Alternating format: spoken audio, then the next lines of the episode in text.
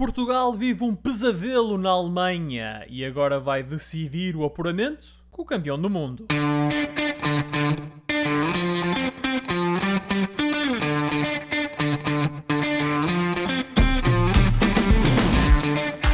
Bem-vindos a mais uma emissão dos Meninos de Ouro. Eu sou o Filipe Vieira e comigo estão o José Lopes e o João Pedro Oliveira e estamos novamente reunidos para uma conversa transatlântica sobre futebol.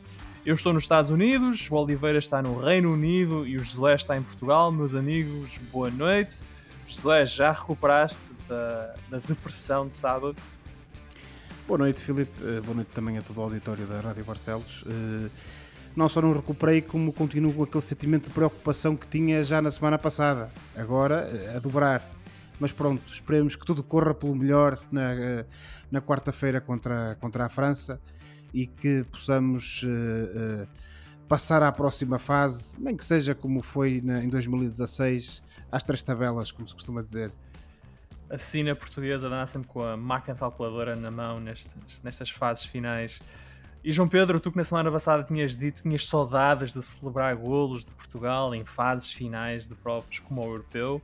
Uh, celebraste aqueles dois golos no sábado ou estavas demasiado triste com os quatro que a Alemanha marcou? Bom, eu celebrei os dois golos, claro que, claro primeiro. que celebrei o primeiro de uma forma bastante diferente com que celebrei o, o segundo, mas uh, celebrei os dois uh, quando, quando fizemos o segundo. Ainda tive alguma esperança, mas pronto, olha, nas últimas noites tenho dormido e tenho ouvido a palavra Gozans, Gozans, Gozans, e é isso que me tem atormentado. És tu e o Nelson Semedo, tem os dois uh, adormecido com o gol. Eu acho que sou eu e, os, e, e, todos os jogadores da seleção portuguesa que jogaram naquele jogo. Ora, como já perceberam, em, nesta, em mais uma emissão especial dedicada ao Euro, vamos falar de Portugal e vamos fazer contas à vida. Uh, antes de fazermos essas contas, boas-vindas aos ouvintes da Rádio Barcelos que se juntam a nós todas as terças-feiras às 23 horas. Ora, após uma vitória por 3-0 na jornada inaugural contra a Hungria, Portugal foi vragado pela Alemanha em Munique por 4-2, num jogo em que os alemães foram sempre melhores e em que Portugal nunca se encontrou.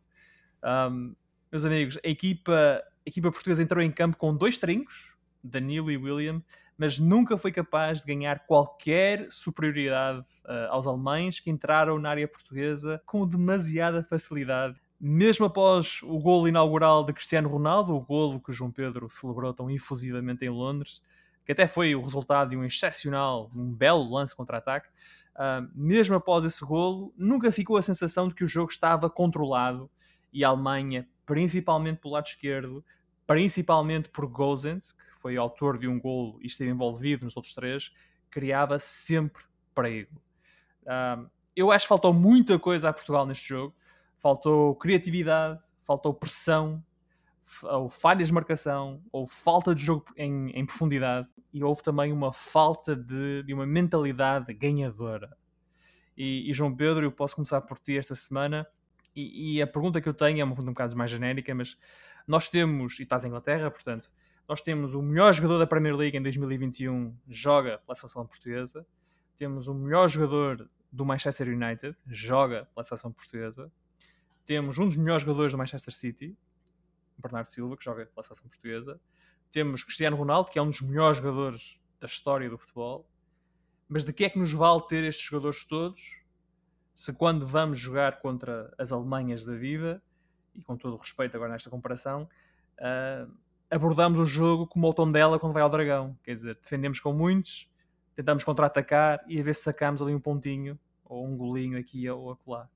Um, de que é que nos vale ter esta qualidade toda se depois em campo jogamos como se fôssemos uma equipa pequena? Bom, uh, acho que primeiro uh, uh, o Fernando Santos acaba por continuar um bocado com aquele conservadorismo em termos de 11 uh, um bocado ancorado na, na, no campeonato europeu que ganhou, não é? Uh, nessa maneira. E portanto, acho que ter jogado com o, com o Danilo e com o, com o William Carvalho, especialmente depois de ter corrido bem contra a Hungria, acabou por lhe dar mais confiança para, para repetir o 11 e, e manter aquele estilo conservador que deu o campeonato europeu em 2016. Mas, A quest- João Pedro, mas tu achas que correu bem contra a Hungria? Quer dizer, a equipa só avançou quando ele, exatamente quando ele mexeu alterou, e, e, por exemplo, mexeu e quebrou essa, essa dupla. o, essa, o Renato essa- Sanches. Sim, mas Sim. Da minha parte a única explicação que eu encontro nesse aspecto é o facto do, do Fernando Santos ter aquela forma de jogar já, já definida e com sucesso passado e, e querer partir sempre dela. O que eu acho é que ele já, já terá percebido que isso não chega. E a equipa da- de, de Portugal, ofensivamente, também sofreu emocionalmente por causa dos golos que sofreu quase em catadupa. Foram dois na primeira parte e dois na segunda parte, mas de facto, ofensivamente, Uhum. nós quase não existimos. E, quer por o, o- Bruno Fernandes não se encontrar. Eu não sabia onde é que andava o Bruno Fernandes na maior parte do jogo. Algo que mesmo na Hungria também aconteceu. Quer pelo Bernardo Uhum. Silva, que também eh, acabou por participar pouco no jogo, apesar de ter tido um contributo decisivo naquele passo a rasgar É a lance gol. rasgar sim. no lance do, do, do primeiro golo e, e portanto eu acho que o Fernando Santos se não percebeu tem que perceber que, que vai ter que fa- fazer algumas mudanças no 11 e, e com um, um meio campo com as opções aliás que nós temos para, para o meio campo de Portugal que eu até tenho dificuldades em, em, em escolher para, para o jogo contra a França e eu acho que ele tem que fazer alguma coisa E não, não faz sentido jogar Tens, com tens Danilo dificuldades para escolher porque tens dificuldades para escolher por causa da Sim, qualidade o dos que eu quero jogadores. dizer eu. é, não, não faz sentido uh, jogar sempre com Danilo e com William quando temos opções como o João Moutinho, o Neves, o Renato Sanches, que entrou muito bem no- em nos dois jogos que a seleção já, já efetuou, o próprio Uhum. um, um, João Félix, que é mais uh, médio avançado, mas também entra nas cogitações, mas enfim, não estava disponível para este, para este segundo jogo. Portanto, eu acho que o Fernando Santos tem que fazer. uh, Eu gostava que ele fizesse uma de Scolari naquele segundo jogo em 2004, quando fez um- uma espécie de reshuffle Com meia que equipa. toda a gente estava a pedir. Eu acho que ele, na altura, acedeu a quase todas as, os- as entradas que toda a gente queria que ele fizesse. Ele, ele nessa altura basicamente colocou em campo o Porto campeão europeu. Sim, e, e pouco mais, e dorsal. pouco mais. Até me perdi. Exato, a questão do Fernando Santos. Fazer o que o Scolari fez. sim. é, é fazer um bocado o que o, o, o, o Scolari fez, porque o, há jogadores que têm que começar a jogar, e especialmente no meio campo, porque Portugal tem muitas e boas opções no meio campo. Mas ó, Josué, o, o Fernando Santos já disse que talvez faça uma alteração, não quatro ou cinco como o Scolari fez nesse, nesse eh, saudoso Euro 2004, ah, depois do jogo da Grécia. O João Pedro estava a dizer que Portugal não existiu no ataque e Portugal tem jogadores como Diogo Jota, Cristiano Ronaldo, Bernardo Silva, Bruno Fernandes. Ahm, no banco tinhas o Rafa, tinhas o André Silva, que foi o melhor marcador da Europa, que não se chamava Ronaldo Lewandowski ou Messi. E quer dizer, como é que a equipa não, como é que a equipa não existe no ataque? A equipa não existe no ataque porque o Fernando Santos não quer que ela exista. A resposta para mim parece-me óbvia, Filipe. Nós já na semana passada eh, afloramos o tema hum, e infelizmente as nossas previsões acertaram porque de facto ele apresentou o mesmo 11 eh, que, que tinha, que tinha entrado em campo contra a Hungria. Hum, agora, eu estava a ver o jogo de Portugal e, e vocês sabem que eu sou um aficionado, que tudo tem a ver com história, Segunda Guerra Mundial e essas coisas. E a determinada altura eu, eu estava a olhar ver o jogo e a pensar: epá, isto aqui parece, parece a invasão da França pela, pela Alemanha. Porquê? Porque hum, o engenheiro Fernando Santos eh, tinha ali no meio campo eh, aquilo que é o equivalente que os franceses tinham na altura, que era a linha Maginot que era uma, uma, uma, uma zona fortificada que havia ali na fronteira entre a Alemanha e a França. E depois o que é que os alemães fizeram? Os alemães, quando invadiram a França, passaram ao lado dessa fortificação e entraram pela França adentro. E foi isso que a Alemanha fez contra Portugal. A Alemanha apresentou três jogadores lá na frente para ocupar e dar muito trabalho à defesa portuguesa. Um, e depois teve uma dinâmica, uh, sobretudo nas alas, não é? Lá está, passou ao lado da, daquela muralha que existia ali no meio campo, que era o William Carvalho e o, e o Danilo Pereira. E uh, como o João Pedro há pouco estava a, a falar do, do, do Gossens, efetivamente ele foi uma das peças-chave uh, em auxiliar a Alemanha nesse jogo pelas laterais. Olha, eu, eu desconfiei da tua, do que estavas a dizer no início, Josué, mas entregaste muito bem. Foi exatamente isso. Exatamente Percebes? isso. Foi exatamente Eles, isso. eles atraíam, tu tens a muralha. atraíam um número de jogadores para um lado e depois Exatamente. viravam para o outro onde estava o Gozens Era, sempre, é, sempre era, é, é, bli- é, é Blitzkrieg, é, é relâmpago, percebes? E foi o que aconteceu.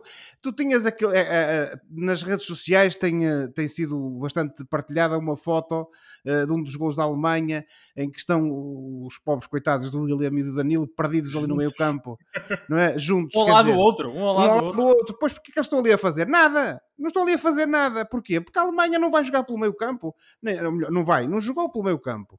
O Joaquim Low percebeu o que é que ele tinha de fazer. E aqui também vamos um pouco ao encontro daquilo que eu referi na semana passada sobre aquela questão do afunilamento do jogo português no ataque. Mas aquilo que a Alemanha teve a inteligência de fazer foi precisamente aproveitar essas debilidades e essa obsessão do Fernando Santos por ter ali um, um- meio-campo fortificado. O que é que eles fizeram? Passaram ao lado. E com isso criaram uma série de problemas à defesa portuguesa, e depois isso, obviamente, que eh, transformou-se em golos sofridos. E portanto, nós tivemos ali um meio-campo que não só não contribuiu nada para a solidez defensiva da equipa, pelo contrário, Sim. como pior ainda, também não contribuiu nada para que a equipa pudesse, em termos ofensivos, fazer alguma coisa. Porque, eh, e eu já concluo, Filipe, tirando o golo de Portugal, o primeiro, que é uma bela jogada de contra-ataque, nós Uhum. se formos espremer o futebol ofensivo português, sai dali muito pouco sumo. Sai dali muito pouco Na primeira sumo. parte não sai mais nada. Não sai mais nada. E, há um bocado estávamos a falar do, do, do, uh, do Bruno Fernandes. Pá, eu acho que nem o Bruno Fernandes sabia onde estava em campo, nem o Bernardo sabia onde estava em campo. Quer dizer, uh, nós temos ali dois jogadores de classe mundial que, pura e simplesmente, nestes últimos dois jogos não aparecem. Mas vamos, eu queria precisamente falar do, do Bruno Fernandes e do Bernardo Silva, que são dois jogadores, como tu disseste, de classe mundial, ahm, e que em dois jogos no europeu não apareceram. Bom, o Bernardo Silva ainda fez aquela.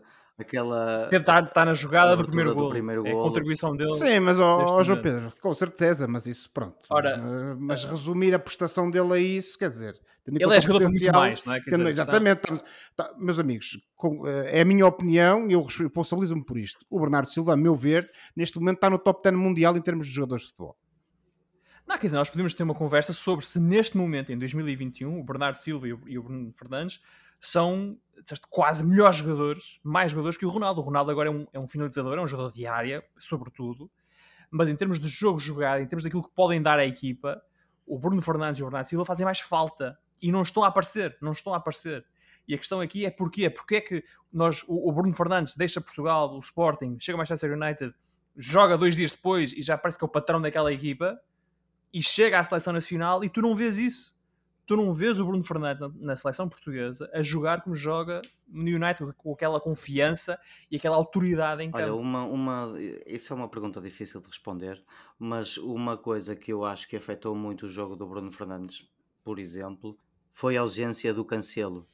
O, ele dá-se muito bem com o Bruno Fernandes, eh, especialmente em termos ofensivos. São dois jogadores muito bons tecnicamente. Meu Deus, o, o Cancelo então deve ser o, o- o- tecnicamente o melhor lateral direito do mundo, se não um, dos melhores, Sim, pelo sim. menos. Sim, sem dúvida. E, e eles dão-se muito bem em termos de ataque, fazem, fazem muitas triangulações e ele já não consegue, o Bruno Fernandes neste caso, não consegue fazer o mesmo, pelo menos ainda, com o, com o Nelson Semedo, parece que há ali uma, um, um pouco uma falta de entendimento ainda e isso tal- talvez também afete um bocado o, o jogo do Bruno Fernandes no lado esquerdo. Já para não falar também, tu estás a falar um bocado na questão, e eu acho que tu ias falar nisso, não é? Na questão hum, hum, mental de Sim. eventualmente estar lá o Ronaldo e, e, deles não querem pisar os calcanhares de ninguém, mas eu acho que isso é, é capaz de ser uma teoria um bocado eh, difícil de, Então, de- de então dizer, se a questão, se a questão não Eh, é se a questão não é subserviência vá, destes jogadores ao, ao mito que é o Cristiano Ronaldo, se não é isso, então é o, é o engenheiro Fernando Santos que não consegue pôr estes jogadores na, em situações eu, em que eles possam ter sucesso. Eu acho, eu acho que neste momento é, é um bocado duas coisas, acho principalmente talvez uma questão tática e, e depois também um bocado uma questão de, de atitude e de, e de sorte mais de atitude. Acho que o, o, os jogadores também da, da, seleção portuguesa prestam a demorar um bocado a acordar. Eh, seja como for, este é um grupo muito difícil. E nós não podemos esquecer quando elogiamos seleções como a, a, a Holanda, ou neste caso agora os, os Países Baixos e, e a, a, Bélgica e a Itália, não podemos esquecer que estes grupos estão um pouco distribuídos de uma forma um pouco uh, certo, diferente. certo, certo, e, e portanto não é por acaso que chamam o nosso grupo o grupo da morte. Claro. Eu disse já há uma semana ou duas, um, os principais candidatos para mim continuam a ser a Alemanha e a França. E a Alemanha e a França estão no grupo de Portugal.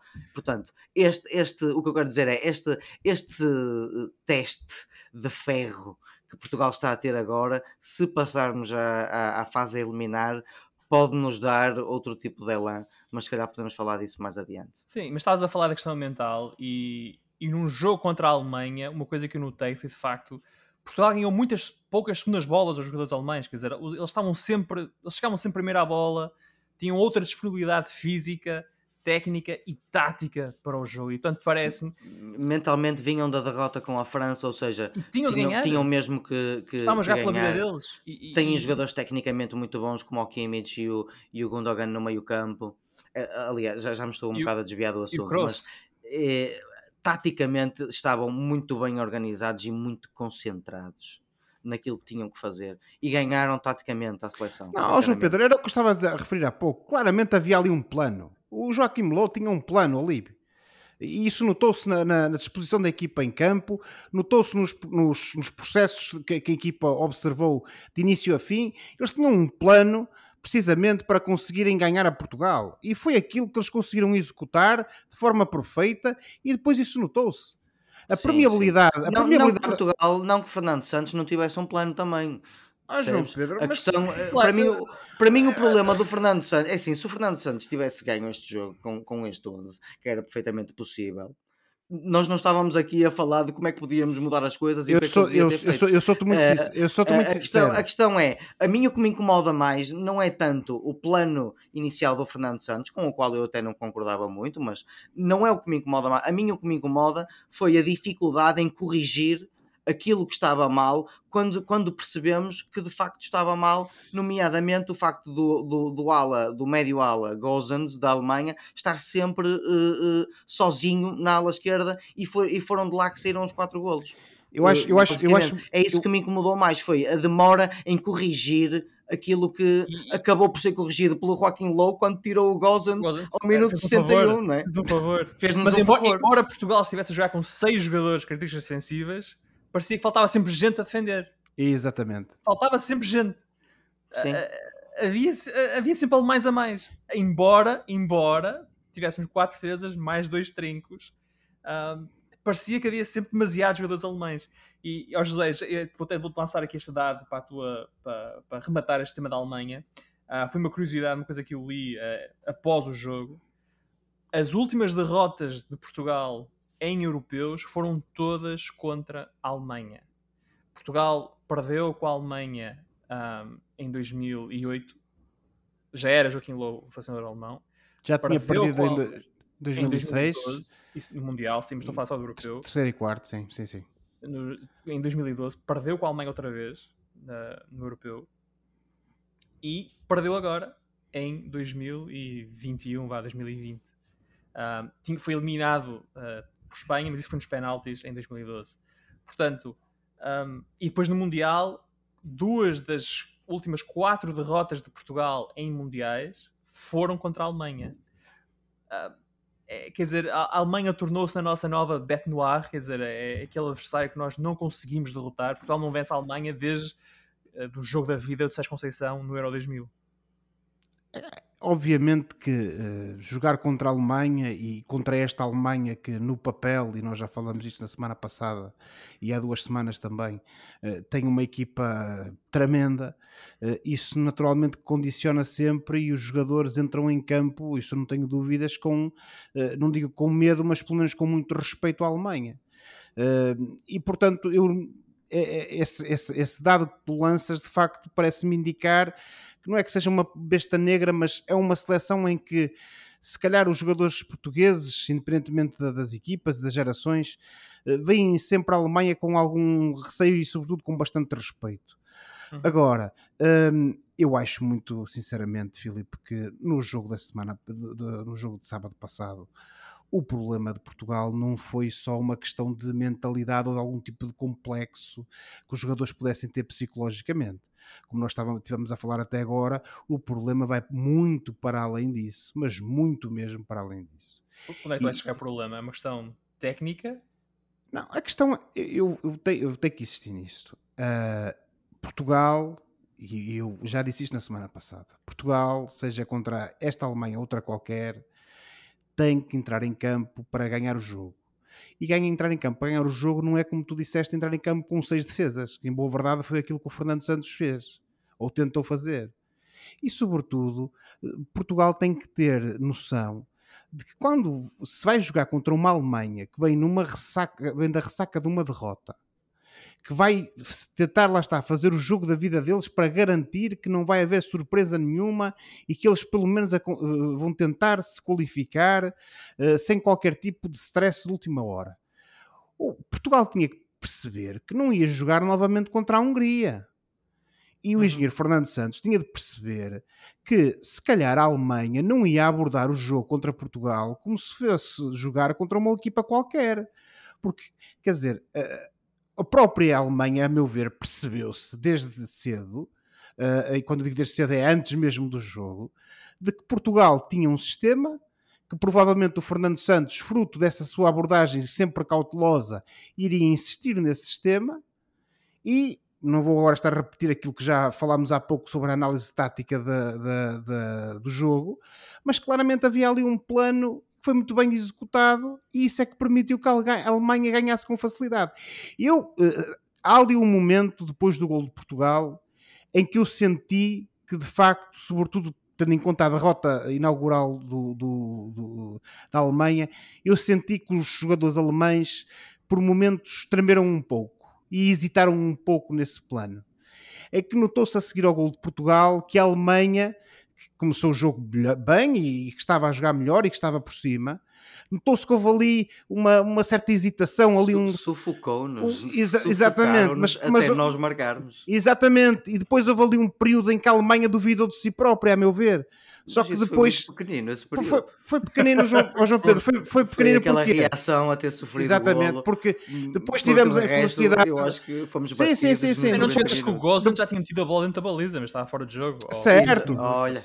Mas apesar dessa tremidela momentânea da Alemanha, eles uh, acabaram por manter uh, essa ideia que tinham e que provavelmente já traziam uh, desse plano para, para derrotar Portugal e tiveram a felicidade de, relativamente pouco tempo depois do primeiro gol de Portugal, conseguirem empatar a partida e, a partir, e esse gol deu-lhes a tranquilidade necessária para voltarem a implementar aquele plano de jogo que traziam. Porque uhum. eu estou em crer que, independentemente dos deméritos de Portugal, que foram muitos, e já estivemos a falar deles, uhum. eu estou em crer que se nós tivéssemos conseguido, depois daquele primeiro golo, uh, estancar ali um pouco, durante um pouco mais de tempo, o futebol da Alemanha, e se a Alemanha se tivesse demorado um pouco mais a empatar o jogo, eu estou em crer que se calhar hoje em dia estaríamos aqui a, a, comentar não uma derrota de Portugal, mas eventualmente um, uma vitória de Portugal, porque eu senti que houve ali uma termideira da Alemanha. Hum. Agora, eles conseguiram marcar logo a seguir, e uh, isso eu, por acaso, eu por acaso nunca estive. Portugal marcou, mas eu nunca estive eu não, eu, naquele jogo. Pá, eu acho sinceramente, certo, sinceramente mas, mas... se tivessem apercebido cedo daquilo que se estava a passar com o Gozans eh, constantemente liberto na esquerda e tivessem corrigido esse erro cedo, acho talvez que pudéssemos eventualmente ter empatado. Eh, talvez sim, ganhe. João, sim, João Pedro, mas a, ganhe. a minha, dizer, a, a- a esse- minha foi observação. a grande, a grande vitória da Alemanha Certo, no isso, jogo. Isso, isso- quero- isso quero a falha, isso foi a- foi a falha tática, isso não há dúvida nenhuma. Agora, o que eu estava a querer dizer é que houve ali um momento de hesitação, depois a seguir ao primeiro gol de Portugal. E é- nós tivemos ali uma oportunidade, se tivéssemos conseguido conter a Alemanha durante mais algum tempo, de eventualmente conseguir um resultado diferente. Agora, que a Alemanha teve ser por cima e que foi mais inteligente e que teve um plano e que o executou bem e que viu depois os frutos desse plano aparecerem, isso não há dúvida nenhuma. Em relação ao Gozens, eu só tenho dificuldade em perceber como é que toda a gente viu o mesmo. Nós vimos em casa a ver o jogo. Eu estava a ver o jogo na Sport TV. O Silas também estava a ver a mesma coisa. E o Fernando Santos esperou até eh, ao 3-1 para meter o Rafa para seguir o Gozens. E depois o, Rafa esquece do Gozens e o Gozens faz o quarto gol. Mas ahm, não, não entendo, não entendo como é que toda a gente viu, toda a gente percebeu de onde é que vinha o perigo e, e ninguém, de facto, ninguém fez nada. Deixámos seguir e, portanto, houve dois gols, depois houve um terceiro e depois, supostamente, o Rafa entra precisamente para seguir o Gozens e esquece dele E, dentro não- da e pequena não é que, e não é que o Rafa acompanha o Gozens durante O meio meio campo campo todo. inteiro e depois tem, tem, tem um lugar área, tipo, a assistir ao gol dele. na pequena área de se parar. Não, não, eu agora entendo. consigo me rir, agora consigo me rir. Agora, no sábado, no sábado não, piada foi, não nenhuma. piada nenhuma. Mas ainda assim, ainda assim, apesar de tudo isto, Portugal depende apenas de si para chegar à próxima fase do europeu.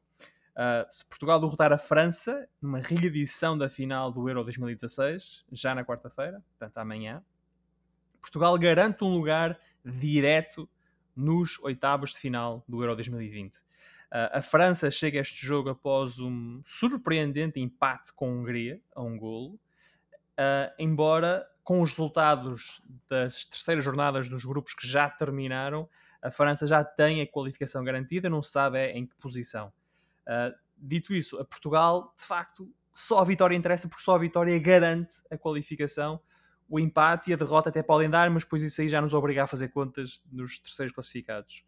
Um, João Pedro, que tipo de, de que tipo de reação é que estás à espera da seleção, do Fernando Santos, deste, deste grupo de trabalho, um, antes deste jogo contra a França, que é campeão do mundo. E estávamos a falar de, de bête noirs, de bestas negras. A França também é uma seleção contra a qual Portugal tem historicamente várias dificuldades. Bom, sinceramente, eu acho que a reação vai ser necessariamente muito melhor.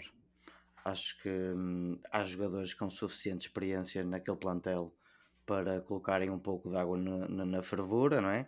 Para acalmarem um pouco emocionalmente a, a, a questão dos, com os jogadores mais novos.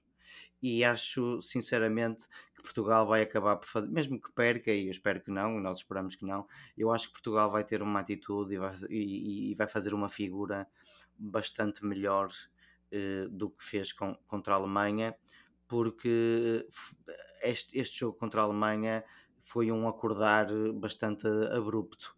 O, a vitória contra a Hungria, embora valorosa, mascarou um pouco algumas eh, debilidades e alguma Sim. falta de entrosamento De que acordo. alguns jogadores ainda têm.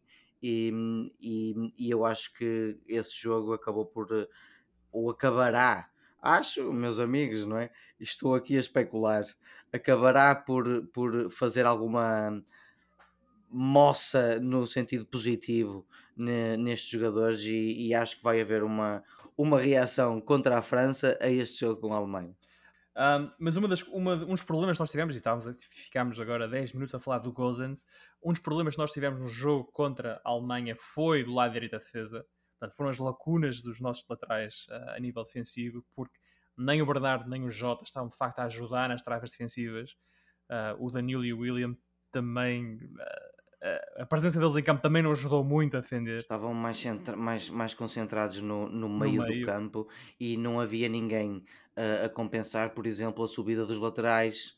eh, e, Não havia. E, e isso viu-se no espaço que, que havia nas alas. E portanto, uh, o Nelson Semedo já é um lateral que defende, não defende muito bem, não é o ponto forte dele.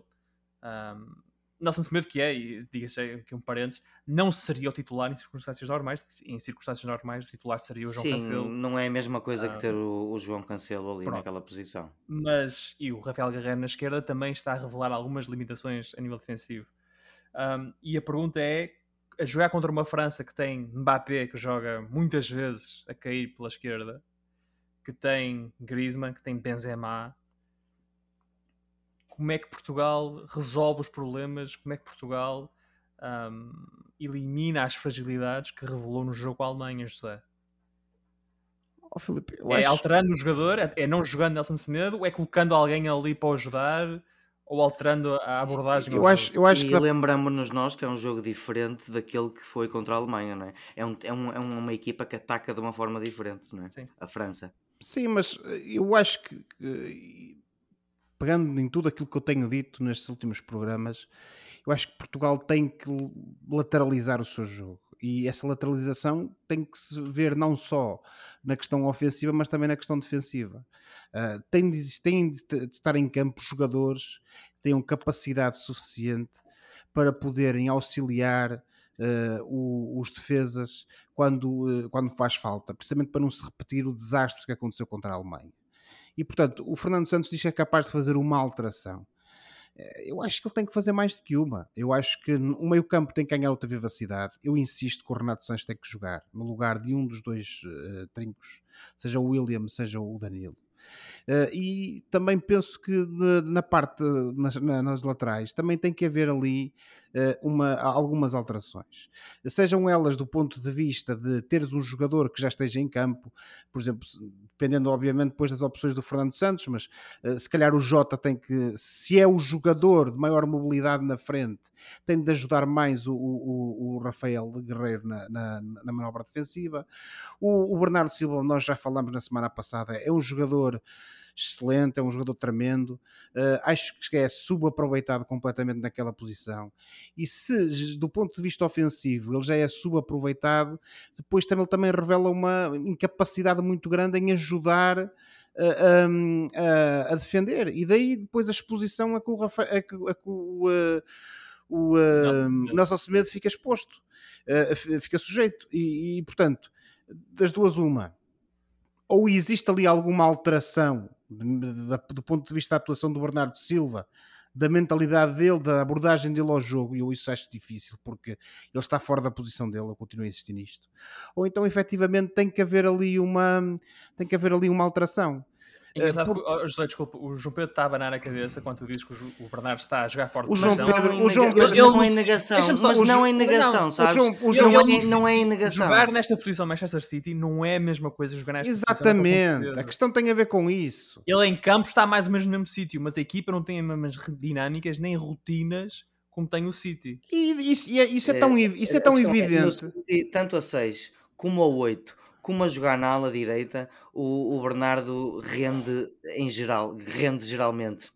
E, e, portanto é a questão, lá está que vocês acabaram de dizer, que é, que é de jogar no City com os jogadores com quem joga à volta. O Bernardo, quando joga à ala direito, não tem que ter preocupações defensivas como, como porque tem o Gundogan, porque tem o Rodri. Quando joga à ala, à ala direito na seleção portuguesa. Mas, oh João Pedro, mas a questão é essa, percebes?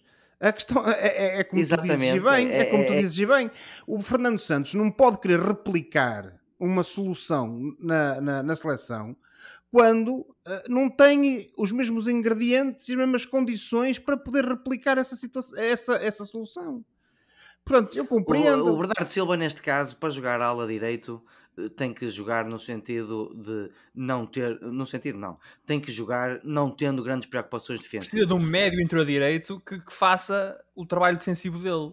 Exatamente. Pode ser o Renato, por exemplo. Pode, pode exatamente, pode ser o Renato Sanches, por exemplo. O que no caso faria com que houvesse só um trinco a jogar e normalmente os médios defensivos preferem jogar sozinhos que é para não estarem os dois um em cima do outro. O que nesse é. capítulo, o, que, o que logo nesse capítulo, à partida correria melhor, especulamos nós, não é? Sim, especulamos nós. Especulamos Agora, nós. Uh, eu, eu, acho, uh, e, e, também para concluir uh, a, questão, a resposta à questão do Philip, acho que têm que existir alterações. E, e não, não, isto não pode passar só pelo Fernando Santos dar o braço a torcer e pôr o Renato Sanches no meio em substituição ou do Danilo ou do, ou do William Carvalho. Tem que existir alterações e, e depois, voltando àquilo que já falávamos há pouco, quer dizer, nós temos ali dois jogadores de classe mundial que estão a ser completamente é, aproveitados. Eu, eu, queria falar agora um bocadinho do Bruno Fernandes. Temos alguns no meio campo. O Bruno, o Bruno, o Bruno Fernandes nos, nos, O Bruno Fernandes, nos dois últimos jogos, parece que anda ali numa terra de ninguém. Ninguém, ninguém nota que ele está em campo e ele anda ali perdido. Eu só o vejo ele... nas bolas paradas nos cantos. Exatamente, aparece... tendo as bolas paradas, onde é, onde é, que ele anda? Ninguém o vê, ninguém anda por ele em campo. E, depois, e se dissesse assim, ah, mas ele está em baixo de forma, ou tem algum problema físico, ou é uma questão mental, mas não, porque nós, nós sabemos a época que ele fez ao serviço do, do, do United não é? Nós sabemos a qualidade que ele tem. E, portanto, a meu ver, e por exclusão de partes, o problema do, do, do Bruno na seleção nacional tem a ver precisamente com a, com a posição dele em campo e a maneira como a equipa joga. Tem que ser uma questão tática. Agora, de facto, eu acho, e, e, vou, e, pegando um pouco naquilo que, que, referimos há pouco, que não existe, neste momento, não existe, do ponto de vista da orientação da equipa, algum princípio de subserviência total e completa ao Cristiano Ronaldo. Acho que isso que não existe. Hum. O problema é que. É, eu também não iria assim tão longe. Eu, o problema é que, pura e simplesmente, a bola nem sequer lá chega. Que essa é que é a questão. É que a bola nem chega lá. E era onde o Bruno Fernandes seria útil. Exatamente. Exatamente.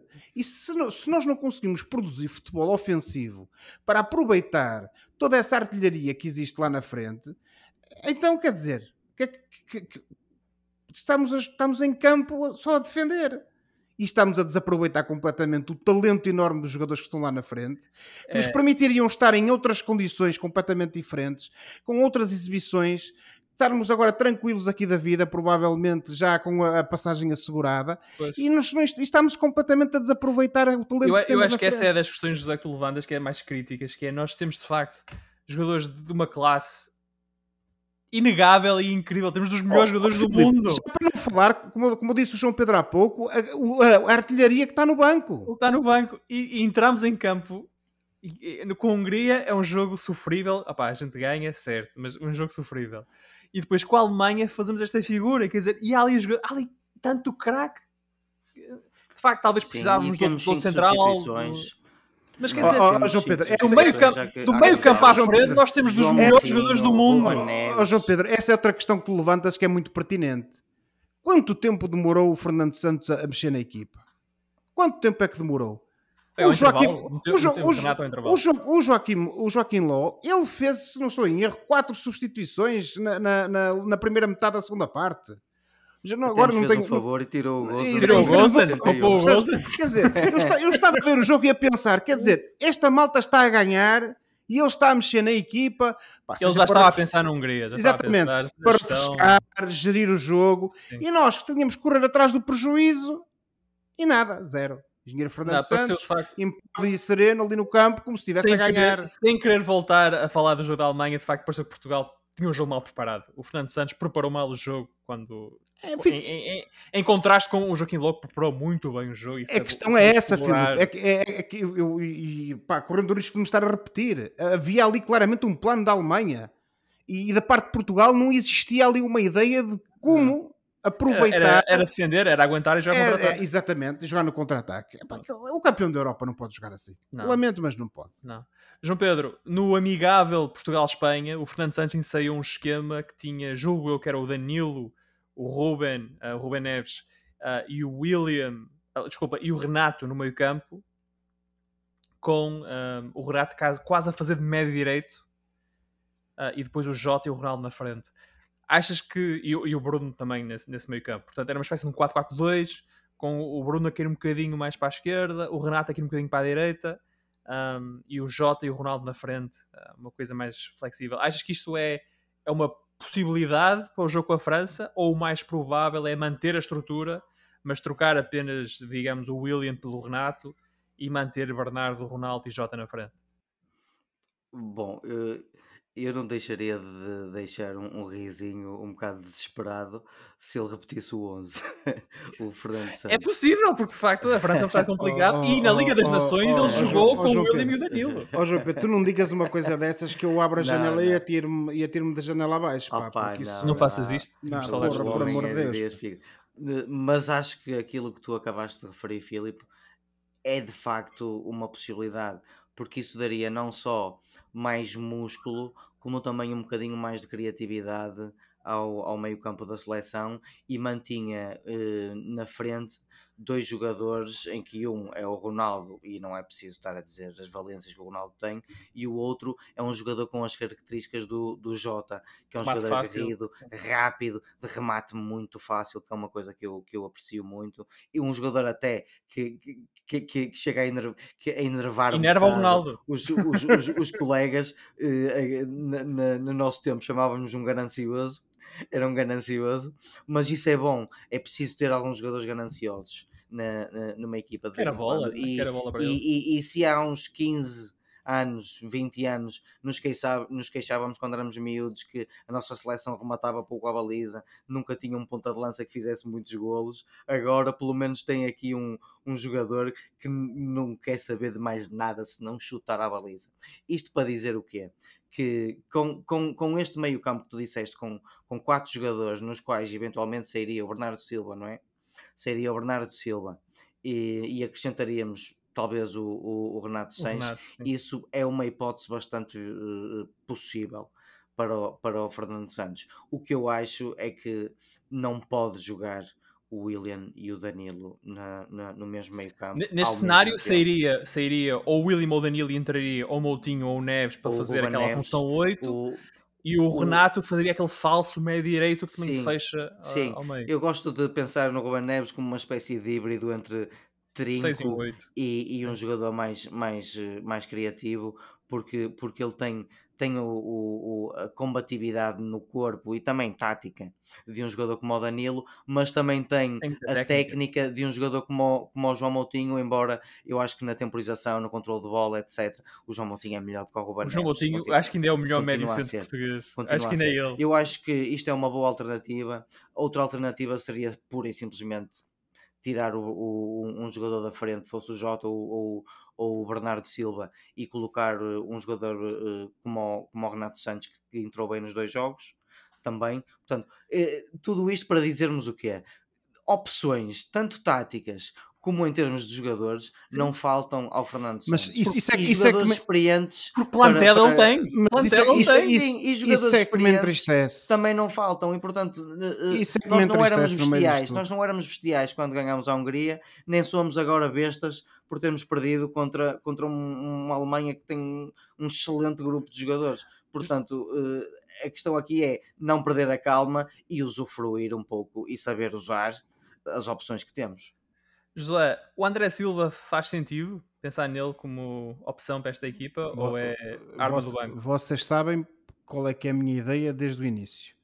Eh, E ainda não falamos do André Silva, bem Exatamente. Já no, programa, já no programa que serviu de lançamento ao Euro, que fizemos há umas semanas, eu sempre defendi que nós deveríamos aproveitar o momento de forma do André Silva e termos lá na frente, e atenção, eh, eu reconheço que o Jota tem estado bem, é um jogador com muita qualidade, eh, é um jogador de remate fácil eh, e, e- e não podemos também descartá-lo eh, com, sem, ao de leve, por assim dizer, com, com alguma displicência, tendo em conta aquilo que ele tem feito do- nestes últimos dois jogos. Na- Na Hungria acho que ele não esteve tão bem como teve, como teve contra a Alemanha, acho que na Alemanha acho que foi mais, mais jogador de equipa, o, eh, há uma coisa que eu acho e eu defendo desde o início.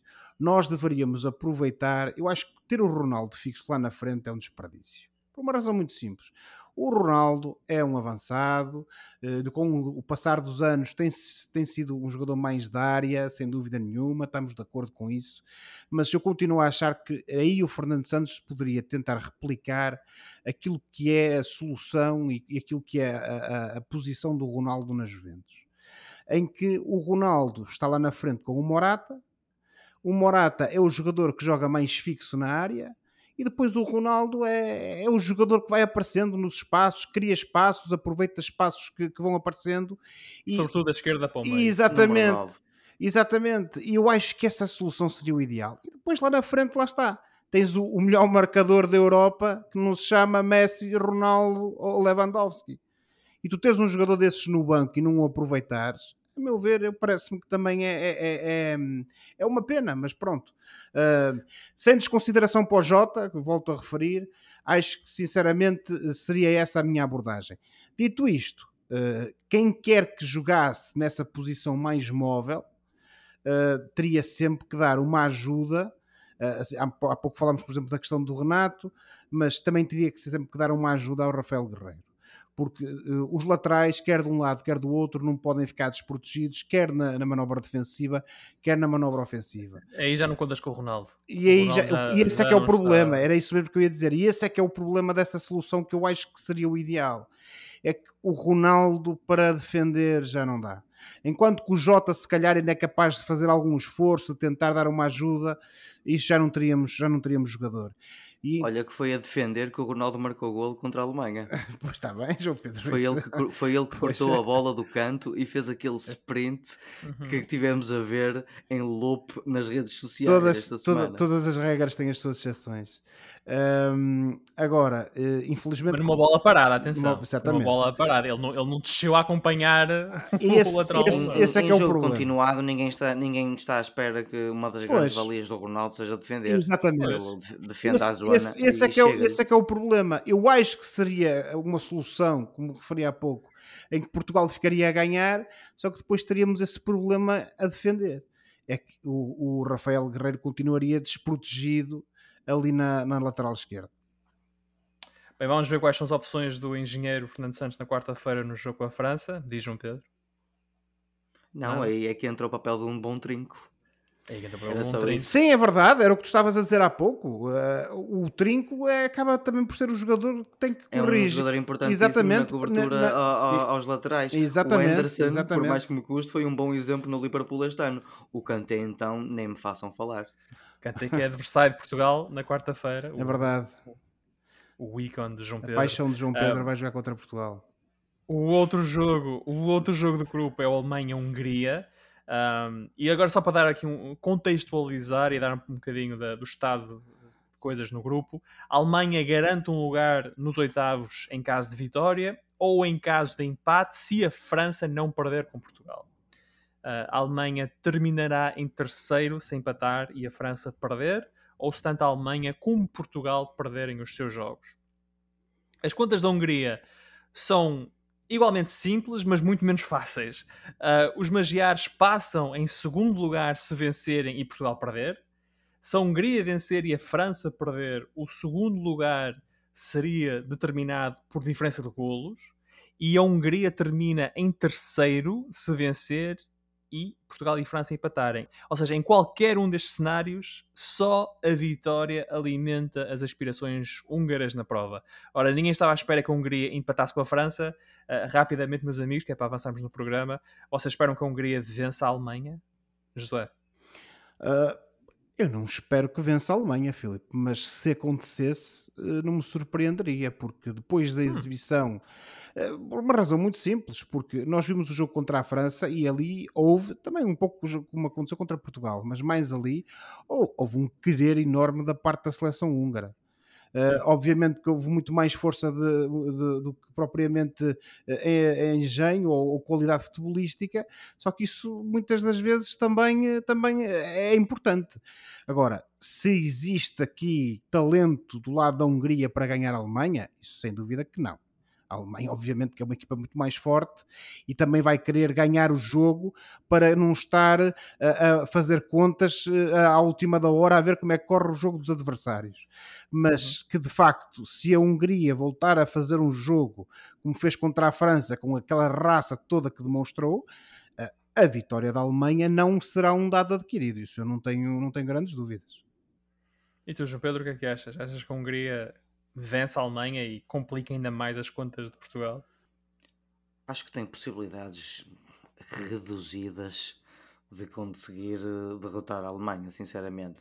Se os dois primeiros jogos foram perante 60 e tal mil espectadores e isto acaba por ser uma ajuda eh, anímica e psicológica, não é, para os, para os jogadores. Agora Sim. a Hungria vai fazer o terceiro jogo em Munique e, e embora não tenha uh, um, mais 60 ou 70 mil alemães contra eles, porque não é permitido lá, uh, vai ter um, cerca, eu, diria, eu, eu, creio que vão ser à volta de 14.500, algo à volta disso, uh, adeptos alemães. E, ou seja, não, não vai ter o, o, apoio que teve nos primeiros dois jogos e, já de si, por ser uma equipa consideravelmente mais fraca do que a Alemanha, eu não estou a dizer nada de novo, eu acho que a Alemanha vai, vai ganhar este jogo, mas vai ser interessante no mínimo, porque a Hungria conseguiu empatar de facto contra, contra a França, apesar de não ter muitos argumentos ofensivos, mas foi uma equipa muito aguerrida a, defender, portanto, no mínimo vai ser um jogo interessante, mas eu acho que vai ganhar a Alemanha no final. Vamos ver de facto o que é que acontece seria melhor para Portugal ou tornaria as contas um bocadinho mais fáceis se de facto a Alemanha vencesse ou, ou pelo menos empatasse com a Hungria. Ou pelo menos empatasse. Desde que a Hungria não vença, as coisas podem se resolver para o lado de Portugal. Um, quem já não está a fazer contas e no momento em que nós gravamos o programa e temos de o dizer, estamos a meio da última jornada, portanto já disputaram, uh, estamos a gravar este programa numa altura em que já se disputaram as terceiras jornadas dos grupos A, B e C. Uh, neste momento são estas as seleções que já garantiram lugar nos uh, oitavos de final da, do Euro 2020. Ora, a Itália, o País de Gales, a Bélgica, a Holanda, a Áustria, a Dinamarca, a Inglaterra, a República Checa, a Suécia, a França e a Suíça. A Suíça é a primeira seleção que já garantiu uh, um, um dos melhores, que será um dos melhores terceiros classificados e depois temos Inglaterra, República Checa, Suécia e França, que, tendo em conta a sua pontuação nos grupos e tendo em conta os grupos que já fecharam, já sabem que vão passar. Não sabem é bem em que posição é que vão passar. E lá está, isto, uh, mais uma vez, à hora que estamos a gravar o programa. Um, meus amigos, rapidamente, e, e, posso começar contigo, José, uh, qual tem sido para ti a, a, seleção mais deste europeu até agora? A tua seleção, vá lá, a tua seleção favorita? A minha seleção favorita, muito sinceramente, tem sido hum, a Itália. Não é pela ligação que eu tenho uh, sentimental, como vocês sabem, ao país, por ter passado lá uma temporada enquanto estudante universitário. Mas, Ninguém quer saber. Uh, tu é que tu é, João Pedro, mas eu também não estava a dizer que alguém queria saber. Uh, mas pronto, isto para dizer o que é. Uh, não tem tanto a ver com isso, tem a ver com o facto de ser um, uma equipa que tem jogado um futebol muito positivo, tem tido excelentes resultados, tem mostrado uma capacidade uh, muito grande uh, de efetivamente criar problemas aos seus adversários e repetindo-me uh, relativamente àquilo que foi o nosso último programa, acho que é uma das equipas a ter em conta neste europeu. O único reparo que eu faço, e é um bocadinho que o João Pedro disse no início do programa, o grupo deles era um bocadinho acessível. Portanto, Sim. quero ver esta Itália contra adversários um bocadinho mais exigentes. Sim, e olha, para terminar essa tua ideia, Filipe, deixa-me só dizer que, sinceramente, isto até pode correr muito mal para a seleção portuguesa. Até podemos ser eliminados agora com uma derrota com a França, ou até podemos ser eliminados no primeiro jogo uh, da, a eliminar. Uh, mas, muito sinceramente, eu acho que até agora a Itália é a única equipa das, das equipas dos outros grupos, ou seja, estou a excluir a, a Alemanha e a, e a França. E a França é a única equipa dos outros grupos que eu vejo que é capaz de nos ganhar, porque muito sinceramente, me, mesmo a Bélgica e a Holanda contra nós no nosso melhor, eu acredito que nós ganhamos, mas isto é só a voz de um adepto, nós ganhamos a, a voz de um, de um adepto também Sim. esperançoso, mas também que olha para o plantel que temos, que olha para o plantel que temos, sinceramente, nós em boa, em, em boa condição, a jogar bem, ganhamos a eu acho que hum, e a Itália é a, única, é a única equipa que eu acho que é capaz de nos ganhar dos outros grupos. Hum. A Itália que vai jogar com a Áustria nos oitavos de final, é o primeiro jogo dos oitavos de final está já decidido. está decidido, vai ser em Wembley, perto de ti. E temos que deixar uma menção especial para a Dinamarca, meus amigos, que no terceiro, grupo, no terceiro jogo da fase de grupos conseguiu passar do último lugar para o segundo lugar. Vencendo a Rússia, vencendo a Rússia por 4-1 com dois é grandes é verdade. golos. Exatamente. Uh, do próximo Ericsson, o Damsgaard. O Damsgaard que é o e beneficiando Ericsson. também da derrota da Finlândia com, a, com a Bélgica à mesma hora. Portanto, depois daquilo que, que passaram no minuto 41 da primeira jornada, é, é, é, muito, eu diria, romântico, meus amigos, que a Dinamarca consiga passar e em segundo lugar, sem, sem ter que esperar por, por assegurada, sim, sim, sim. Exatamente. já passou. O Ericsson e... deve estar a sorrir. Ele deve estar a sorrir por várias razões. Ele deve estar a sorrir por várias razões, João Pedro. Não é só por causa, não é só por causa da, da Dinamarca até passada. Sim, claro, claro. Ora, meus amigos, está a chegar a hora de fechar o programa. ah, está na hora do fora de jogo, que é o momento em que nós olhamos para o que se passa fora das quatro linhas e oferecemos recomendações ou sugestões aos nossos ouvintes. Josué, começo contigo aí de, de Barcelos. o que Olha, é que vais Filipe, recomendar vai ser uma recomendação musical. E porquê? Porque eh, faz precisamente no dia 22 de junho, de, eh, o dia em que o nosso programa vai para o ar, eh, faz 50 anos que foi editado o quarto álbum de estúdio da senhora Johnny Mitchell, que se chama Blue, que é provavelmente um dos melhores álbuns. Eh, eu, pessoalmente, um dos melhores álbuns que eu já ouvi, e eh, a crítica também acho que eh, costuma ser consensual a dizer que é um dos melhores álbuns de sempre.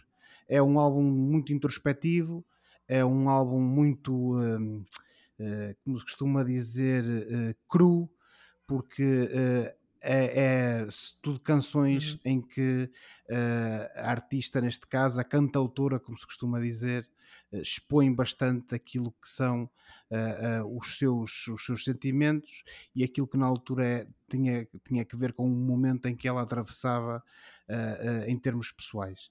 E portanto, eh, estando nós a falar de um álbum destes que faz 50 anos da sua edição, o que eu recomendo é que as pessoas, se não o puderem adquirir, porque às vezes estes álbuns nem sempre são fáceis de encontrar, eh, sobretudo nos tempos de hoje, eh, pelo menos que vão aos Spotify desta vida ou então até ao YouTube, provavelmente conseguem auscultar aquilo que para mim é um dos melhores álbuns de sempre da, da música contemporânea. Muito bem, Josué com Johnny Mitchell e Blue. Ah, João Pedro? Bom, eu diria que um homem, antes de mais, um homem que ouve Johnny Mitchell é de certeza um bom marido e um excelente amante. No meu caso, e para contrastar um pouco, eu vou falar em tiros, pum, pum, pum. Então eu vi mais um western.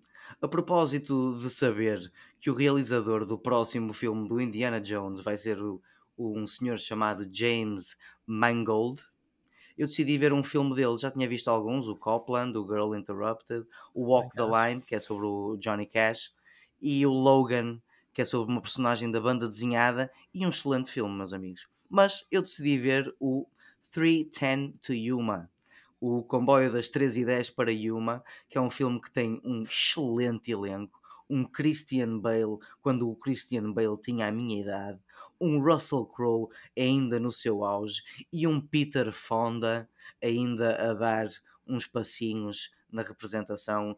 Ele que é um excelente ator de westerns do, do passado, que eu não conheço porque não nasci nos anos 60 nem 70.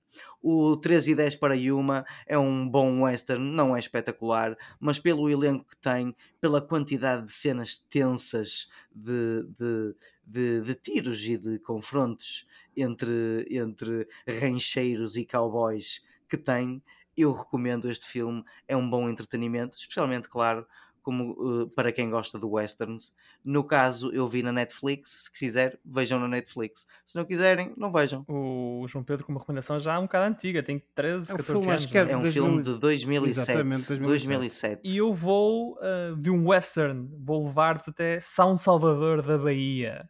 Ora, na sexta-feira, nós aqui em casa estávamos à procura de conteúdo em português na Netflix uh, nos Estados Unidos.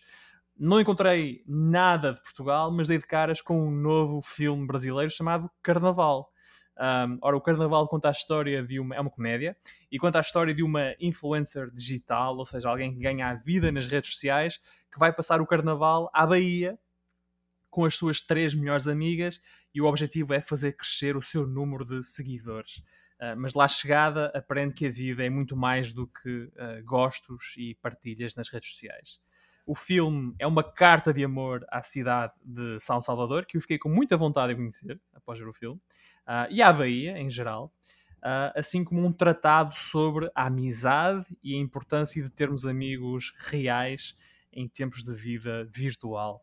Uh, o Carnaval é um filme engraçado, é um filme de domingo à tarde e, portanto, está disponível na Netflix. Eu já lá estive. É muito bonito, sim, senhor. Oh. Sempre ouvi dizer que era a cidade brasileira mais portuguesa. Não sei se é verdade ou não, que nunca tive o gosto de lá estar. Tem esse aspecto, de facto. tem esse aspecto pela construção, para a arquitetura, mas o João Pedro que já lá esteve pode confirmar também. Era muito pequenino quando lá estive. O, o- aquilo que me lembro é que comi muito bem. E, e nós esperamos que, que os nossos ouvintes também tenham comido muito bem hoje. Ah, e vamos ficar por aqui. E portanto, para a próxima semana cá estaremos para mais uma conversa sobre futebol e outras coisas. Se, se a seleção nacional e o engenheiro Fernando Santos nos fizerem a vontade e vencerem o jogo com a França e Portugal seguir em frente. Esperemos que seja Vamos fazer caso. figas. Ah, até lá, vamos fazer figas e até lá, boa semana e bons jogos. Tchau! Boa noite, amigos. Força Portugal! Tchau e esperemos que até para a semana.